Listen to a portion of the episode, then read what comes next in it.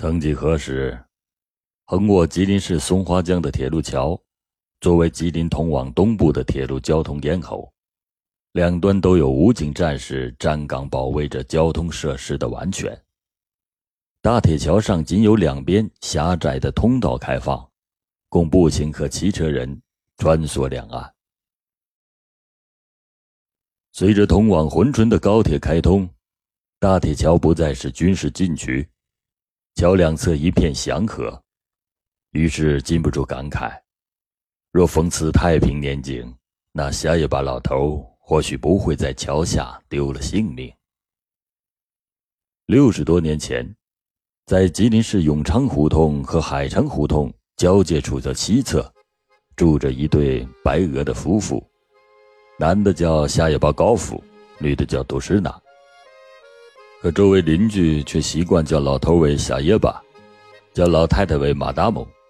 马达姆可能是女士或者是夫人的意思吧。听老人说，夏野巴总穿着有些像新疆人穿的那种大布衫，而不是西服。大概六十岁左右的年纪，个子很高，长脸儿，留着向上翘的卷胡须。他的老伴儿也是个大个子，很胖，用头巾包着头。没有人记得他们是什么时候搬到这里的。夏一巴究竟是怎样的一个白鹅呢？长辈们没有人能给我满意的答案，只是说夏一巴夫妇住在老潘家的队伍，以饲养奶牛、出售牛奶为生。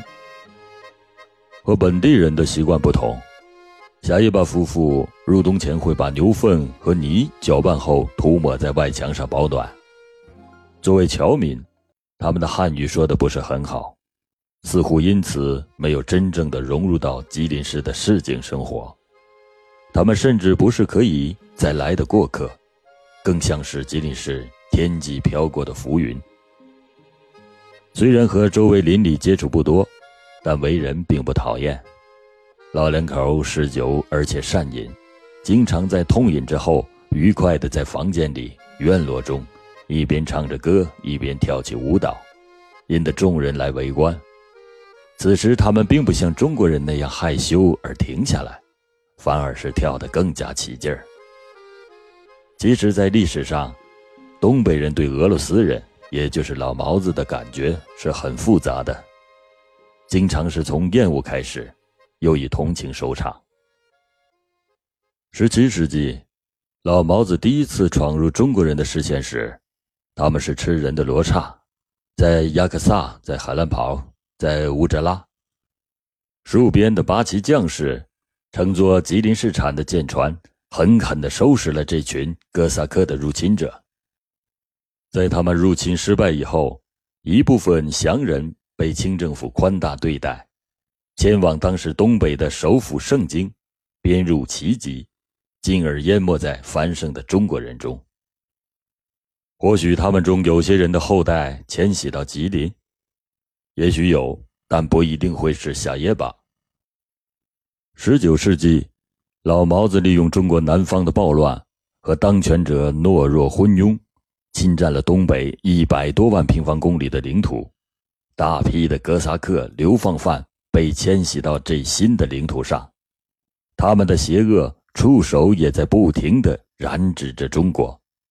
直到二十世纪的第一年，他们用斧子、马刀屠杀了那些曾经给过他们帮助的海兰堡居民，并且长驱直入，占领了吉林城，肆意的奸淫掳掠之后，甚至摧毁了吉林民族工业的摇篮机械局。而后，大批俄人随着枪铁的涌入而涌入，伴着东清铁路的贯通而扎根，在不平等条约的滋养下，他们开始生活在东北，吉林也随即出现了俄侨。虽然吉林没有设立东正教堂的明确记载，插鲁乡附近却曾经有叫做俄国坟的地名。甚至他们的钞票也被吉林巨商牛子厚拿来当外汇的储备，最终因沙俄政府的倒台而破产。可夏野巴更熟悉牧业生产，似乎他们也不是这一时期来到吉林的沙俄。十月革命后，被苏维埃政府战败的白俄士兵，躲避迫害的沙俄富农资本家，大批的逃亡到中国，有的在中国经商，有的在中国务农。张宗昌的部队里也有了白俄铁甲兵，吉林圈楼也有了白俄开设了游艺枪房。夏野巴这个时候也应该来吉林了吧？或许他和静静的顿河中的格里高里一样，参加白俄暴乱的哥萨克，因为没有投诚布尔什维克，落跑到了吉林。或许他是不满苏俄新经济政策的富农，因为躲避粮食被抢光而逃难到了吉林。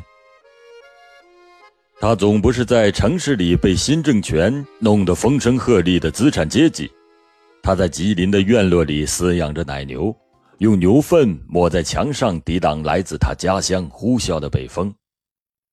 一百个人就有一百个故事，在吉林市公安志中有一份1947年的外侨户口统计表，当时全市有白俄94人，其中昌邑分局辖内有七男四女。共十一名白俄侨民，夏野巴夫妇就该在此其中。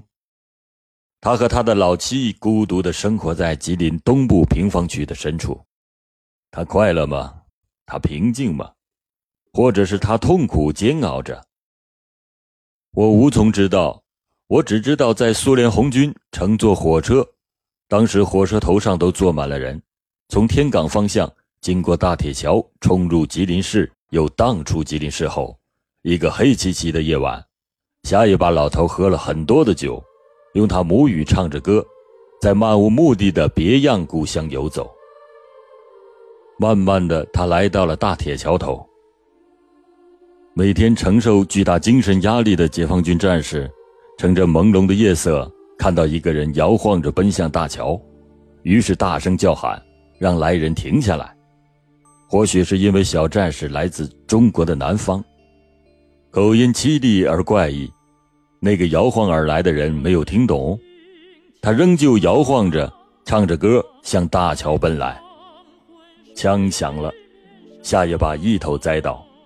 他记得他的家就在江的那边，当年他和老七就是经过大桥进入的中国，桥那边就是自己的家，有蓊郁的森林。点缀白色小花的草地，他的妈妈捧着大列巴，正笑着看着他。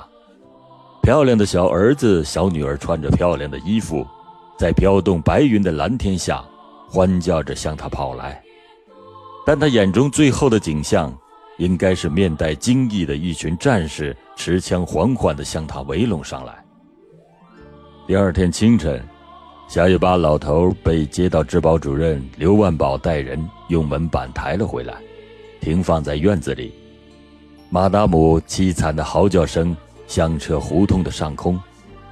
他跪在夏野巴的身体旁，捶胸抢地，泪水顺着他褶皱的面颊流了下来。